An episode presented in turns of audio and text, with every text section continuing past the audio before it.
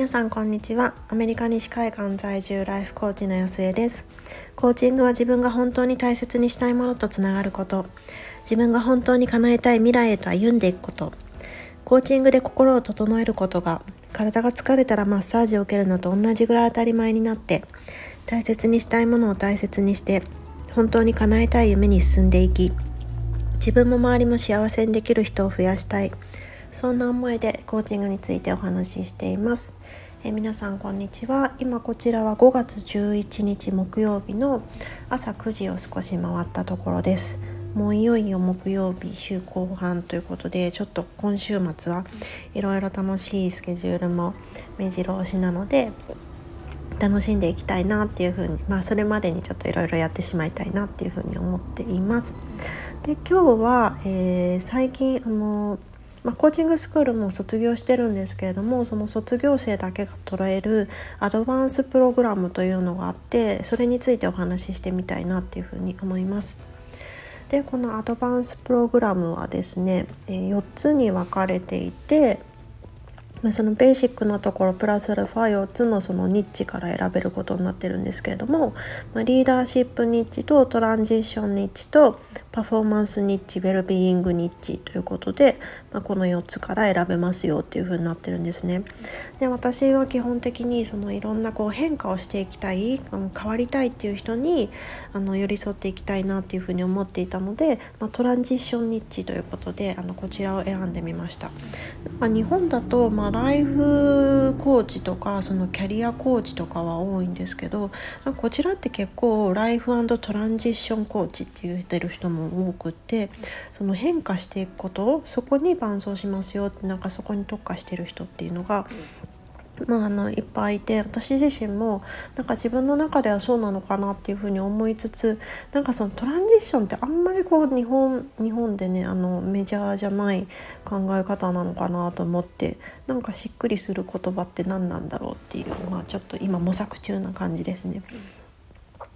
でなんかまあいっぱいこう動画があってであの分厚いワークブックがあってでそれなんですけどもまあ旦そのベーシックのところは終わって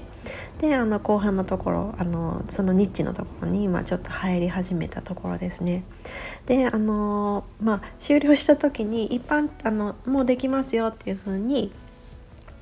えっと、ご連絡いただいてで一般的にまあボリューム多いけど一般的にはなんか23週間で終わる人が多いですみたいに書いてあったんですねで私はそこでもう完全に舐めてほうほうと思ってまあ23週間だったら別にいけるだろうと思ってずっとずっと放置していて今、えっと、卒業してからもう早5ヶ月ぐらい経つんですけどこれはもうさすがにやばいと思ってであの早速とやっとやっと取り掛かったみたいな感じですね。でやっぱりななんだろうなこうアドバンスドって言われるだけあってなんかものすごいこう何て言うんでしょうこうパワフルなツールとかその切り口とかが本当になんかあ本当、まあ、ここを始めたらいいよねみたいな感じがすごく多くってで私自身もなんか発見とこう学びとこの連続みたいな感じでまあなんかすごい楽しいんですよね。でなんかそれをもとにああじゃあこれこの考え方この前なんかセッションの時にお話ししてたクライアント様にこう合うかもしれないとか何かいろいろ思いながらやっていてやっぱりこうもう実際に継続セッションさせていただいてるっていうのがもうかなりなんか学んだらすぐ使えるしやっぱりそのどんどんどんどん自分のそのコーチングセッションの質を高めていくためにもやっぱりちゃんとインプットしていくって本当に大切だなっていうふうに感じますね。でまあもちろん今あるものをもっともっと有効に使っていくっていうのもあるしそのなんだろう探求がメインになってしまったらなんかそれはそれでちょっと、まあ、個人的にはあのなんだろうなまあもちろん探求面白いんですけどその探求だけだとなんだろうな私職人的にもどんどんどんどん極めるみたいな感じのところがあるのででそっちに時間を取られてやっぱりあのクライアント様にもっと時間使いたいんですよね。だからそう思うとまあちょっと合ってないなとは思うんですけれどもやっぱりそのねサービスのこう質を上げていくちゃんとそのセッションの質を上げていくためにはやっぱりその実践だけではなくってインプットも続けていかないとやっぱりあるところで、まあ、頭打ちになるでしょうしそのインプットをしたからこそいろんなこう今のものがつながってああこういうことなんだっていうふうにさらにこう理解が深まるっていうところもあるのであのなんだろうなついついそのどういう風なサービスを使う作るかとかそのセッションだったりとかなんか最近ちょっとアウトプットの方に比重が多くなっちゃってたなっていう風に思うんですけれどももうちょっとちゃんと意識してインプットの時間っていうのをブロックしようかなという風に思い早速ですねそのコーチングの勉強のところで、まあ、毎日最低こう30分はやろうっていう風にタイムブロックをしたところです。から、えっと、最近でと努力、えっと、読書も30分はミニマムでっていうふうに思ってるんですけどもなかなかこう子どもたちの、まあ、もうちょっとで夏休みなので夏休みまでになんとかちょっといろいろなことをあの準備しておきたいなっていうものがあってそれをやってるとこうインプットの時間どんどんどんどん削られていったんですけれども、まあ、やそうじゃないなとやっぱり質のいいアウトプットアウトプットのためにはやっぱりインプットだったりとかそのインプットだけじゃなくてその日常生活をもうちょっとその意識的にこう過ごすこと子どもたちといる時だったりとか別に一人の時もその一人で、ま、コーチングと全く関係ない本を読むとか、まあ、ちょっとあの散歩するとかだいやっとやっとこう雨が止んできたのでとかもできるようになってきたしそうもうちょっとなんだろうな頭の時間だけじゃなくてちゃんとその感じる時間心の時間みたいなものをもっともっとこうノートに向かってだけじゃなくってこう日々のところで大事にしていきたいなっていうふうに思いました。なんかインプットの話から心の話にまた行っちゃったんですけれども。そうそう。ああとはあれですね。やっぱりこう体力のところももっともっとやっていかなきゃいけないなっていうふうに思ってうん、思いましたね。まあ、集中力のところもそうなんですけれどもなんとなくこうそう集中力、まあ、ある方だと思うんですけれどもなんか昔に比べるとちょっとこう気が散りやすくなった、まあ、それはちょっと、まあ、家でやってるっていう環境もあるかもしれないんですけれどもでなんかそんなことをなんか薄々感じていた時に何だったかな？何の本でしたっけ？なんか脳科学者の方ちょっとお名前忘れちゃったんですけれどもその方の言葉を引用されて話してる人がいてでそれによるとなんか脳の力って衰えないんですってその脳脳の力自身は。そ年を重ねるごとにその経験値が溜まっていってどんどんどんどんこう研ぎ澄まされていく。ただ一方でやっぱりその年を取ってくると物忘れがしやすくなったりとかその集中力がなくなっていったりとか、まあ、アルツハイマーとかそっちになるとまあまたこう病気とかそっちの問題になるんだと思うんですけれどもその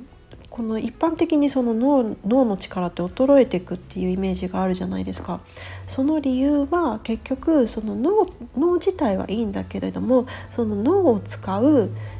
その体力自体がなくなっていくだからそこの掛け算だから結局その年を取っていくと脳をうまく使えないっていう風になるらしいんですよね。だからその体力のところってそうまさしくその健康状態だったりとか本当にこう何て言うんですスタミナとかそういう部分になるのでやっぱりこううんまあ一回ちょっと体を壊したっていう経験をしたっていうところもあるんですけども、まあ、そこで一旦見直してたけどまたちょっと最近おざなりになってしまってるのでその体の面心だけにこう気を配るんじゃなくてちゃんと体のケアっていうのもしていかないとまあ、多分やりたいことが全部できなくなっていくんだろうなってどんどんどんどんこういろいろコーチングしているとやりたいことが浮かんでくるんですよねもうもうなんか次から次へと来るんですけれどもでもそれがなんかやりたいっていう風に見つけたのにできないってなるとちょっと悲しいのでそう体のメンテナンスのところもやっていきたいなっていう風に思います。そうで最近やっとその地元のオーガニックファーマーさんのあのオーガニックのチキンが戻ってきたので